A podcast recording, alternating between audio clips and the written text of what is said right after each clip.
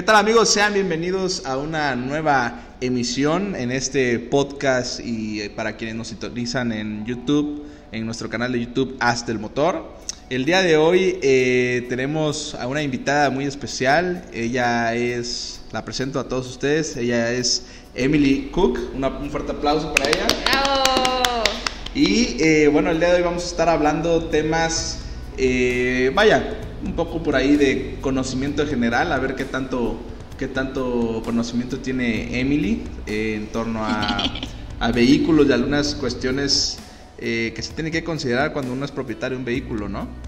Entonces, ¿qué tal Emily? ¿Cómo estás? Hola, mucho gusto, saludos a todos, saludos a tu audiencia. Este, da mucho gusto estar aquí. Si hay alguien que yo conozco que le gustan los autos, que le gustan las motos, es César es un gran aficionado, entonces me da mucho gusto que haya comenzado este proyecto dirigido únicamente hacia los autos y hacia las motocicletas. Entonces, un aplauso para César también uh. de haber iniciado este proyecto y pues yo obviamente su invitada más especial. pues sí, bueno, no es que yo sepa mucho ni tenga yo mucho conocimiento, pero sin duda trato de eh, mantenerme actualizado, informado lo más que se pueda y y pues dispuesto a aprender todo lo que uno no sepa, ¿no? El modesto. Entonces, eh, ¿qué te parece si comenzamos ya de lleno con este podcast? Pues yo voy a intentar este, a la audiencia femenina dejarlas en alto. no sé mucho, aclaro, de una vez aclaro que no sé mucho del tema. Lo poco, mucho que yo sé es por César, obviamente, pero este, espero dejar salir con buen puntaje en este examen automotriz. Ah, yo, espero, este. yo espero que sí, yo espero que sí lo, hagas bien. Corte A, reprobada, ¿no? Pero pues igual no pasa nada si, si te equivocas o no lo sabes. Eh, igual puedes decir no sé o, o, decir lo que, lo que consideres, Venga, que creas. A ver. Este, se trata de ver el mayor conocimiento posible que tengas. Y si no, pues lo bueno es que vas a, vamos a, vamos a aprender juntos porque incluso muchas cosas tal vez no las sepa yo, ¿no? Entonces entramos de lleno eh, a, estas preguntas frecuentes eh, que muchas veces como propietarios y que no sabemos del tema hacemos, que incluso eh, me gustaría hacer ahí un pequeño paréntesis el día de hoy, una persona a quien yo le vendí un vehículo en estos días, me escribió el día de hoy temprano que sí que, que sí qué tipo de aceite llevaba dicho mm. vehículo y dije yo, híjole, entonces me parece importante hablar de este tema y qué mejor que desde tu punto de vista femenino podamos retroalimentar a todo el público, ¿no? Uy. Bueno, entonces empezamos. La primera pregunta sería, ¿cómo reconoces tú, Emily, eh, un vehículo de bajo consumo de combustible?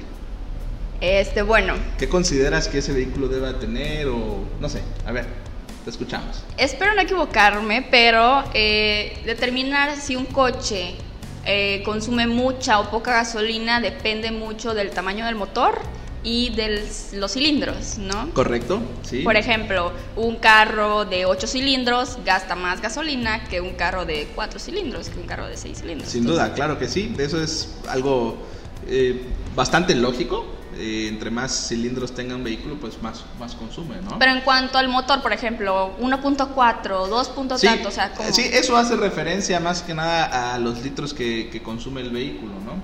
Este, o, los litros que más o menos sí tiene ese consumo ese motor. Hay coches eh, desde un litro. ¿Pero un litro de qué? De, de, consumo de combustible. Sí, de hecho, mira, te leo la definición. Dice, si se trata de vehículos de bajo consumo, buscamos autos que cuenten con motores que tengan una cilindrada total de 1.6, o sea, 1600 centímetros cúbicos o 1.6 litros. Ajá, eso ¿no? Esto significa que dicho vehículo consume 1.6 litros de combustible. Pero además de ello, es necesario conocer cada cuántos kilómetros de recorrido realiza este consumo.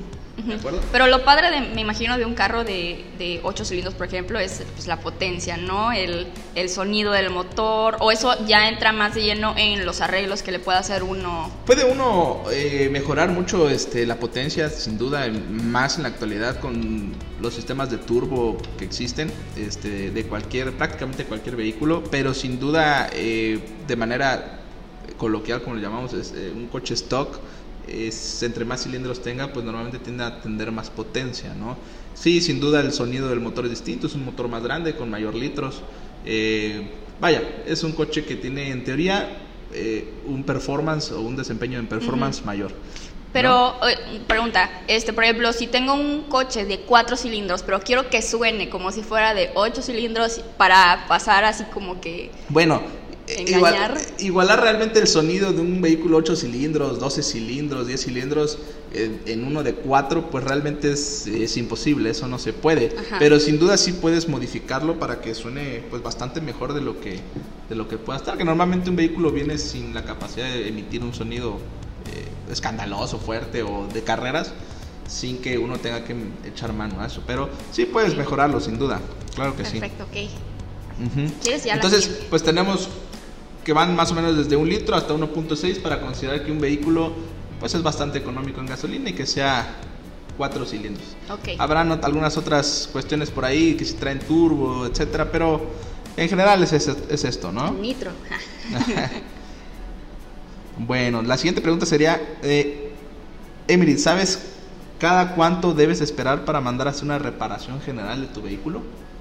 Mm, voy a decir porque pues, yo te he acompañado a, revisar los coches, que cada 60 mil kilómetros este, hay que realizar un cambio de aceite, me imagino, o no sé. Voy a decir que cada 60 mil kilómetros. Chale, me estás dejando mal aquí en la ah. Eso que dices que me has acompañado, pero como que no has puesto mucha. Ya nos exhibiste. no, bueno, realmente aquí la pregunta es un poco este no, para mí no es una pregunta que sea muy clara porque es como, ¿sabes cada cuánto debes hacer una reparación? O sea, pues cada que pues mi coche esté fallando, ¿no? Ah, sí, exacto. Pero podríamos eh, entender quizá que se puedan referir a cuándo hacerle los servicios, ¿no? Eh, eh, sin duda, una de las cuestiones más importantes es hacerle su cambio de aceite y filtro. más bien, sí, sí, su, su, cambio de filtro y aceite al motor, que normalmente va a depender mucho también de los fabricantes, pero normalmente se aconseja que sea cada 5000 kilómetros en promedio. Hay aceites y también dependerá de la calidad de los aceites, ¿no? Hay, hay pues, hoy en día hay aceites sintéticos, No, sí, me fui entonces muy, muy lejos, también creo, pero bueno. ya, ya pobre carro no va a, dar mayor Solo desempeño. dos servicios en su vida. Sí, no, hombre, No, perdón, entonces... Bien tronado. Ya me... No, Sí, normalmente se aconseja o se acostumbra que cada 5000 kilómetros es un kilometraje adecuado, que el aceite todavía conserva sus partículas, eh, su adecuada viscosidad, etcétera, pero como te digo, hay aceites que hasta 7500, incluso por ahí ya los sintéticos un poco más, ¿no? Mi error fue ponerle un cero de más, pero... Dentro de esta cuestión del mantenimiento también tenemos lo, si tu coche es transmisión automática o estándar, que también eh, habría que hacerle su su correspondiente servicio, que es algo que en la actualidad no se acostumbra mucho, la gente casi no hace los servicios correspondientes de transmisión y por ello más adelante la transmisión nos tiende a dar problemas. Pero sí, igual dependerá del manual, porque uno tiene que guiarse más, más que nada en, el manual del vehículo, lo que, lo que indica, indica el, ahora sí que, eh, híjole, el, se me fue, este, no, pues yo en qué te puedo ayudar. Sí, el, bueno, eh, eh, el, manual, el manual con el que sale de agencia el vehículo, ahí más o menos te, te recomiendan cada cuánto debe de hacer esto y con qué tipo de aceites, ¿no? Porque hay una variedad de aceites que eso podría ser un tema más adelante a tratar. Este, pero sí, sin duda lo mejor es checar cada cuánto. Hay carros que, dentro, que pueden ser cada 40 mil kilómetros, otros que pueden ser cada 60 mil. Lo que recomienda el fabricante, ya me acuerdo, ah, el fabricante. Exacto. Bueno, entonces tampoco estaba tan perdido. Sí, no estabas tan perdido. Y bueno, sin duda, dentro de las otras cosas de, de su mantenimiento, pues el filtro de aire, eh, cambio de bujías, por ahí lavado de inyectores, bueno, dependiendo ya en las condiciones eh, que esté tu carro y qué tan ah. estricto quieras hacer con él. Pero las básicas, sí, cambio de aceite al motor, su filtro y transmisión sería lo más adecuado, ¿no? Eh, bueno. Ok. Dos, dos. Aquí hay otra pregunta que vamos a ver qué, qué puedes responder a ello. Eh, ¿Sabes tú, Emily, cuánto más o menos en promedio consume un, un vehículo? Eh, que realmente esta pregunta es muy ambigua porque volveríamos al punto número uno, dependiendo del cilindraje, el tamaño del, del, motor, etcétera. Pero vamos a ponerte un ejemplo. Tú tuviste un Aveo 2014. Eh, ¿Recuerdas qué, qué, cilindrada era? Era seis cilindros. No. Era cuatro cilindros. Era un, era un coche cuatro cilindros 1.6 litros. Y bueno, me, me, gustaría preguntarte si tenías conocimiento o alguna supiste cuánto, cuánto, cuál era el rendimiento del vehículo en cuanto a combustible. Mm, pues así exacto no sé, pero pues yo tenía que ponerle gasolina cada 15 días, casi. Bueno, vaya, eso quiere decir que, que era bastante ahorrador. Ah, bueno. No, cada 15 días, imagínate, o sea, dos veces al mes tenías que poner tan, este, llenar el tanque, vaya. Entonces, un, te Llenar el tanque sí, tal vez cada 15 días.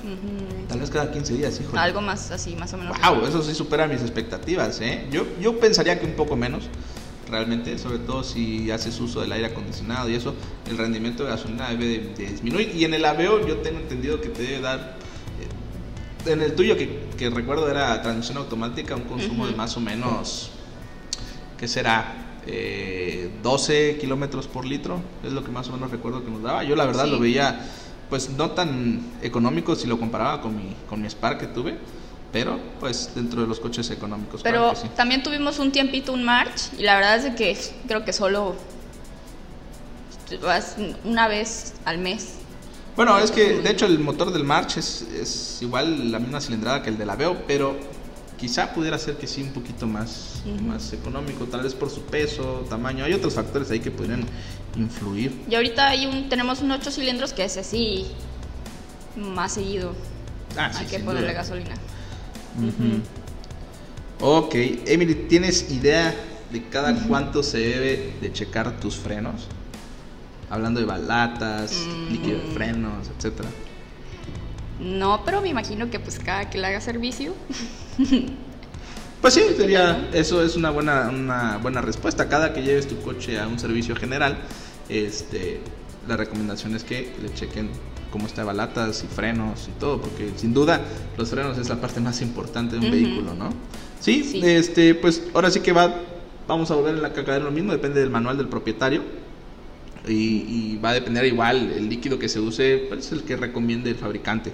Este, hay quienes recomiendan que las pastillas o, o las balatas se cambien normalmente cada 5000 kilómetros, que vendría siendo cada, este, cada cambio de aceite, aunque pues eso ya dependerá del uso que tú le des al vehículo, porque si tu coche realmente no lo mueves tanto, pues el desgaste que, que sufran estas balatas no va a ser, no va a ser tan, tan grave, ¿no? Entonces probablemente puedas esperar un poquito más, pero sí, prestarle eh, atención a, a este detalle, ¿no? Pero ¿será que se desgasta más, por ejemplo, si lo ando más en carretera que en ciudad?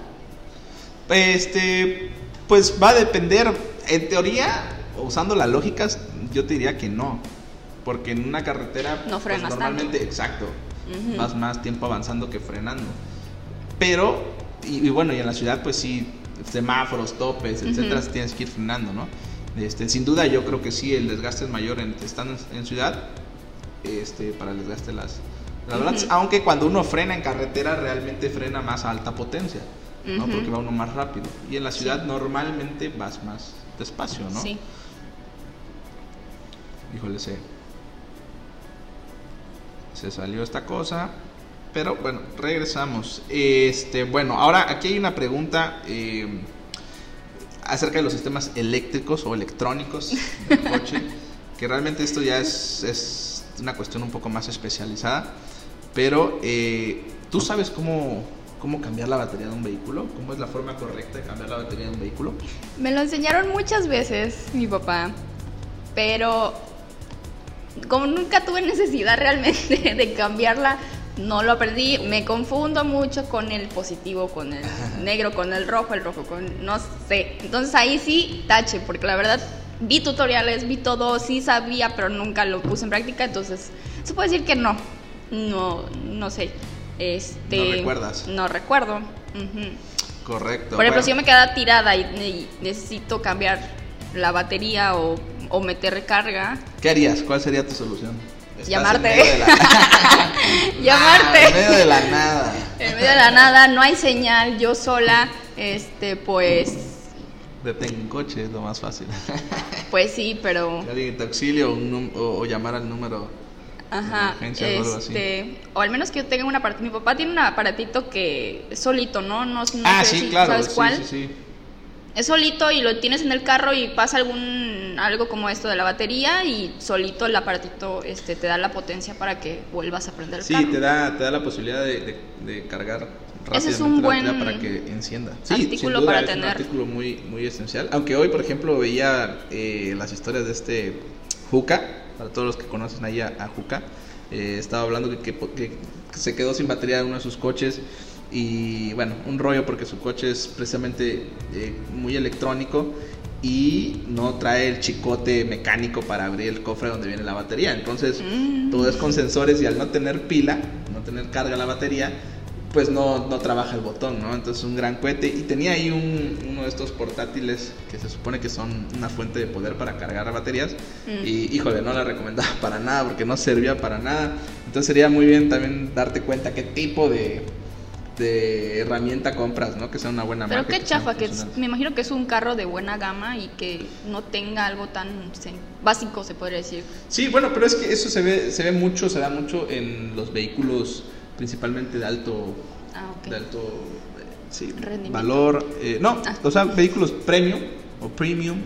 Este, realmente es donde más ves este tipo de cosas que sí, sin duda es como, híjole, un dolor de cabeza, porque cómo es posible que te vas a quedar sin batería y no puedas ni siquiera abrir el cofre para sacar tu batería o pasarle corriente, ¿no? Muy chafa. Sí, sí, sí, sí, claro. Incluso hay de los vehículos ya así muy high, este, hay vehículos que los tienes que mantener cargados porque la batería no dura ni 24 horas. Entonces, sí, es algo, eh, híjole, que yo la verdad no entiendo por qué lo hacen, pero es parte de la exclusividad. Pero bueno, este, los coches en sí y sobre todo las computadoras y todo el sistema electrónico son muy sensibles a los cambios de voltaje, ¿no?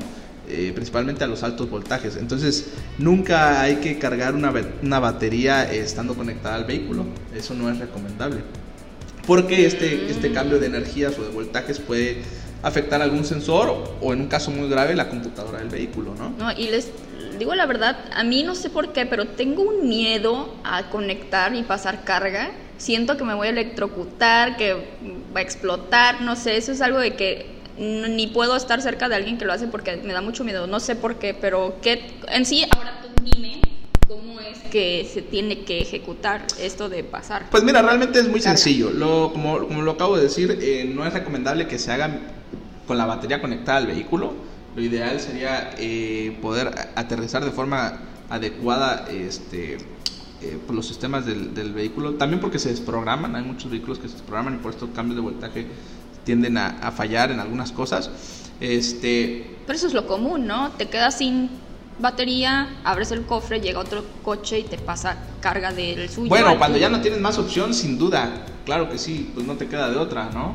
Pero cuando tienes la posibilidad, porque muchas veces eh, empiezas a notar que en tu vehículo eh, deja de...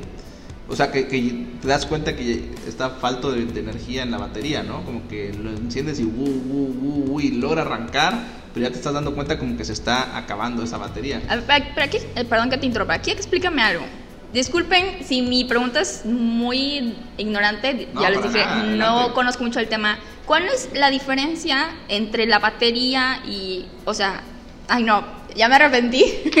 este, por ejemplo, la batería, su función dentro de un coche aparte del motor, o sea, para la batería es para todo lo eléctrico y el motor es propiamente pues para echar a andar el carro. Sí, claro, eh, sí, claro, o sea, la batería es la que te va a dar este, esa fuente de poder para tener eh, tu estéreo, tener eh, luces, tener todos tus sensores, pero sin duda lo más importante es para la ignición del vehículo, ¿no? El switch, el switch trabaja bajo corriente eléctrica, entonces al hacer switch da un chispazo que llega directamente bueno, el chispazo se da a nivel de bujías, pero eso hace que la combustión se dé y el coche arranque, ¿no? Sin duda necesita, necesita la, de la energía de la batería.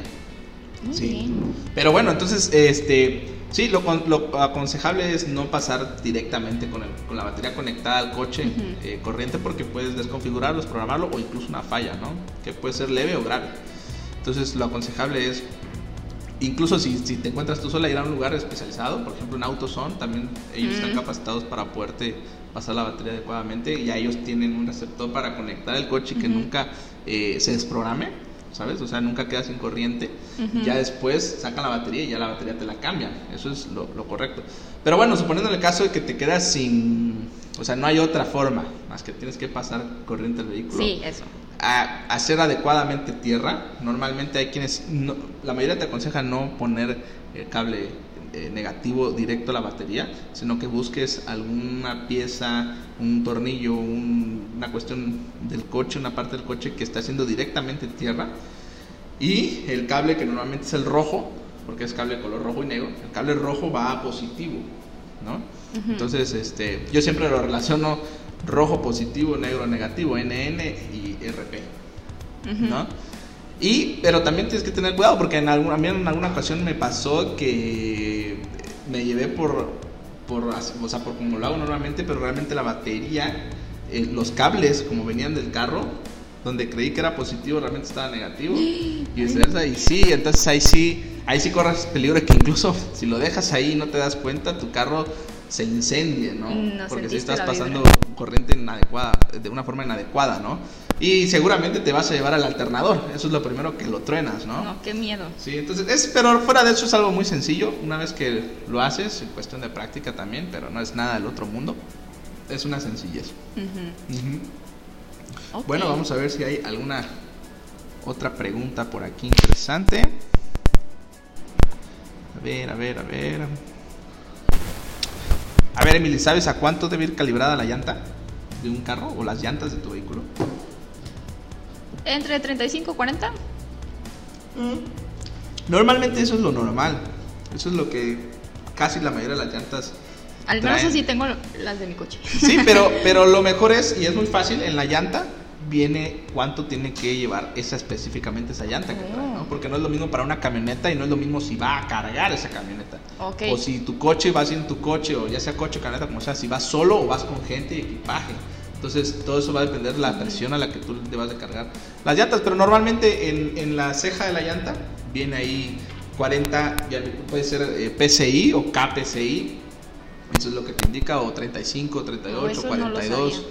Sí, dependiendo, pero igual aterrizamos en lo mismo, que dependerá lo que te indique eh, el manual o en este caso la llanta, ¿no? Que eso está muy fácil, o sea, fácil de checar. Hay que conocer nuestro, nuestro carro entonces, muy bien. Sí, pues por lo menos tener una idea de, de cómo están mis llantas, ya cómo van mis llantas de presión, etcétera, ¿no? Y, es muy, perdón, es muy fácil darte cuenta cuando una llanta esté está ya baja, ¿no? Porque el carro empieza como que a jalarse hacia ese lado. Sí. O sea, son este indicadores de que una llanta puede estar. Mira, lo ideal, o sea, alguien con experiencia te diría que siempre que salgas o vayas a utilizar tu vehículo, cheques tus cuatro ruedas, ¿no? Entonces sales de tu casa y lo primero que tienes que hacer es ver cómo están tus llantas, ¿no? Desde ahí te puedes dar cuenta de que, ah, trae una llanta baja, voy a pasar a echarle aire, ¿no? O incluso podría estar ponchada, tener un clavo, lo que sea, ¿no? Y también te sirve porque eh, lo que a mí me han recomendado es sales y sabes que, por ejemplo, tus llantas estaban bien. Y si llegas y te estacionas a un lugar y vuelves a revisar tus llantas, porque hay que revisar siempre tus llantas cada que te estaciones a algún lugar, sabrás si alguien eh, pudo haberte bajado la llanta o se ponchó en el camino, ¿no? Para que no te pasen este tipo de cosas. Pero ya en un caso de que, bueno, te subiste y no te diste cuenta, pues sí, lo más normal, si es una llanta delantera, eh, sí, el carro te va a jalar hacia un lado o hacia otro, dependiendo si la llanta derecha o la izquierda es la que, sí. la que esté baja, claro que sí. Ok, muy bien. Pues este, creo que serían esas preguntas pues básicas, realmente no, no vamos a ahondar mucho en temas muy técnicos. Eh, Yo tengo una pregunta. A ver, venga. A ver, suéltala. Por ejemplo, mañana, primero de Dios, vamos a salir de la ciudad ¿qué tengo que tener yo en mi checklist de revisar en mi carro antes de salir de casa? Mm, correcto, esa es una, gran pregunta que sin duda va a ayudarle quizá a muchas personas que nos escuchen. Eh, principalmente, ¿por qué no decirlo? A mujeres que pudieran estar solas y se aventuran a hacer viajes y quizá no tengan mucho conocimiento del tema. Eh, pues lo principal, tus llantas, eso es lo primero que, que, puedes ver. De ahí, yo lo que siempre hago y aconsejo es abrir el cofre del, del vehículo, con el vehículo este, apagado, sin haberlo encendido, verificar que mi nivel de aceite esté donde tiene que estar, el aceite de motor. ¿Y cómo identifico que el nivel de mi aceite está en su punto? Ah, bueno, todos los coches eh, traen una bayoneta. Y normalmente estas bayonetas traen, eh, la, de donde lo tomas, eh, digamos, vamos a llamarle como el tapón o, o sí, taponcito sería la bayoneta, normalmente vienen de color amarillo, pero tienes que fijarte que es el que está directo al motor, ¿no? Este, porque también hay bayonetas para checar eh, aceite de transmisión y otras cosas, ¿no? Amarillo entonces. Normalmente, sí. Ok. Puede ser, hay otros que no, vienen negro, lo que sea. Y checar el nivel de aceite, ¿no? Que esté en el nivel adecuado, correcto. Normalmente la bayoneta trae ahí una mínimo y un máximo o trae algunas flechitas indicadoras. Entonces, lo ideal es que esté en donde tiene que ir. Que en ese caso, pues que no sea el mínimo o menos del mínimo, pero tampoco que pase el máximo, ¿no? Ok. Aunque se aconseja que sea entre el mínimo y el máximo en medio. Eso es lo que, lo que yo sé que debe, debe de ser, ¿no? Ok, punto número entonces, checar aceite. Checar las llantas. Ah, es el checar las llantas, perdón, uno. punto número uno. Checar el nivel de aceite. Checar Dos. líquido de frenos, importante. Ese donde Ah, igual, normalmente viene un, un- como un recipiente así, este, con una tapa. Ahí viene normalmente el líquido de frenos. Igual trae su mínimo y máximo. Ok. checar, ¿no? si es un coche estándar, pues checar el nivel de clutch, que el, el líquido del clutch esté bien, adecuadamente. Este, si es eh, automático, pues checar el nivel de aceite de transmisión. Eh, sin duda, otra de las cosas importantes es checar el nivel de agua o anticongelante. ¿No? Sí. Que en este caso, los vehículos aconseja que tengan el anticongelante. Muchas veces eh, acostumbran a usar agua por cuestión de emergencia, pero lo ideal es un anticongelante. Checar que tu nivel de anticongelante esté bien, líquido de frenos igual. Y eso sería como cuestiones eh, básicas, básicas antes de salir. Indispensables para revisar Ajá, antes sin de- duda muy importante verificar que en tu vehículo tengas tu herramienta por si te ponchas. ¿Sí? Que tu ¿Qué herramienta es? Pues normalmente es el gato. El gato es lo principal, tu llave de cruz o donde entran para quitar los birlos de la llanta. Inclu- y si tu coche es muy moderno y ya trae birlo de seguridad, pues traer el, el, digamos, el que quita el candado, el, este birlo de seguridad, también llevarlo contigo. Ujú.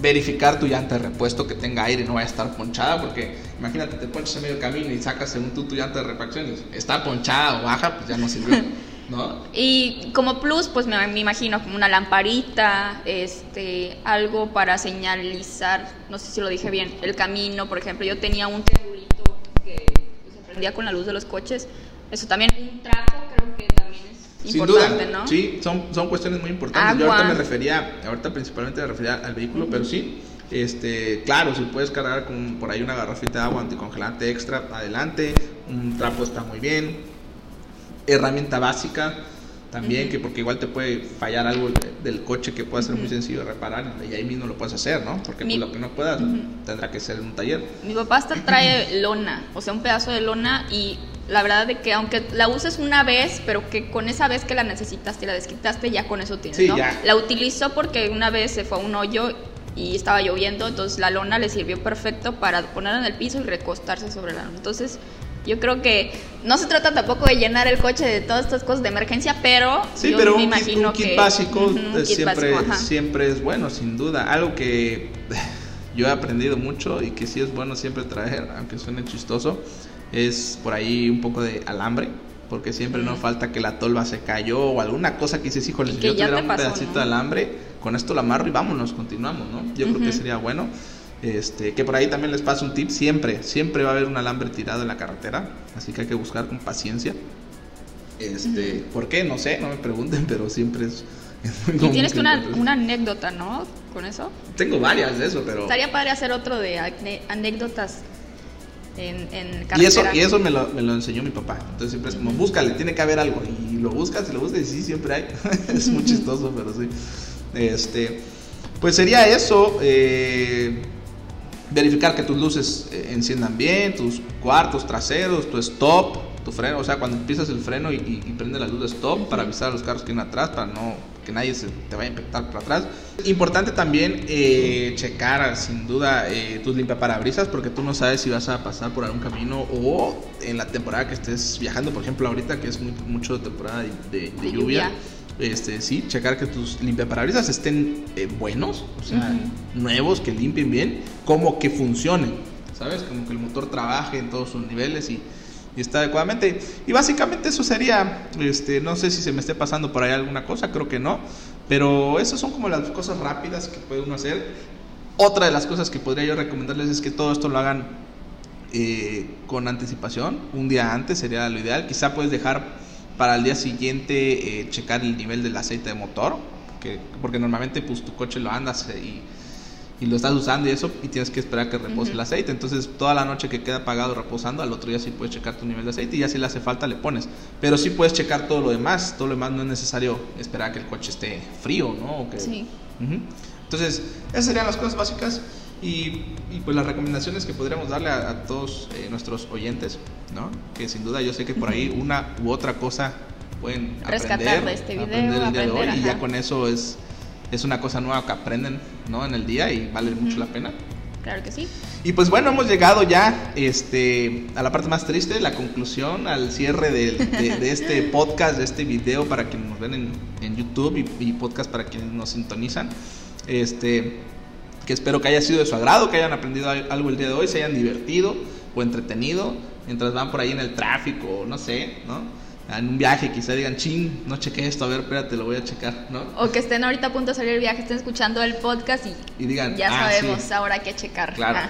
Entonces, este, pues nada, eh, espero que te, te, hayas divertido estar aquí con, claro, espero me invites más, más, más veces. Aquí en As del Motor, este, sin duda, el tiempo vuela, se pasa muy rápido. Eh, déjenos eh, algún comentario si tienen alguna duda al respecto, algún, algo que agregar, bienvenido, también se acepta. Este, y para quienes nos escuchan, pues en, nuestras redes sociales, en Instagram, eh, en TikTok también por ahí estamos. Y pues en YouTube pueden dejarnos ahí un buen like, un comentario, suscribirse, nos apoyan mucho si se suscriben para seguir motivados y trayendo contenido pues de calidad, ¿no? a todos ustedes y pues espero que se hayan, se hayan divertido una vez más en esta transmisión desde Hasta el Motor. ¿Nos despedimos? ¿Algo más que quieras agregar? No, pues gracias por la invitación. Espero no sea este, la última vez que me vean por aquí. A mí me gusta mucho platicar, entonces me dio mucho gusto haber estado aquí y gracias por invitarme. Vamos a dejar aquí este, nuestras redes sociales, bueno, las redes sociales de, de Emily por aquí abajo, este, pues por si quieren se dar una vuelta. Eh, y pues nada, nos vemos en una próxima transmisión. Muchas gracias por sintonizarnos y los espero en la siguiente emisión. Bye. Chao.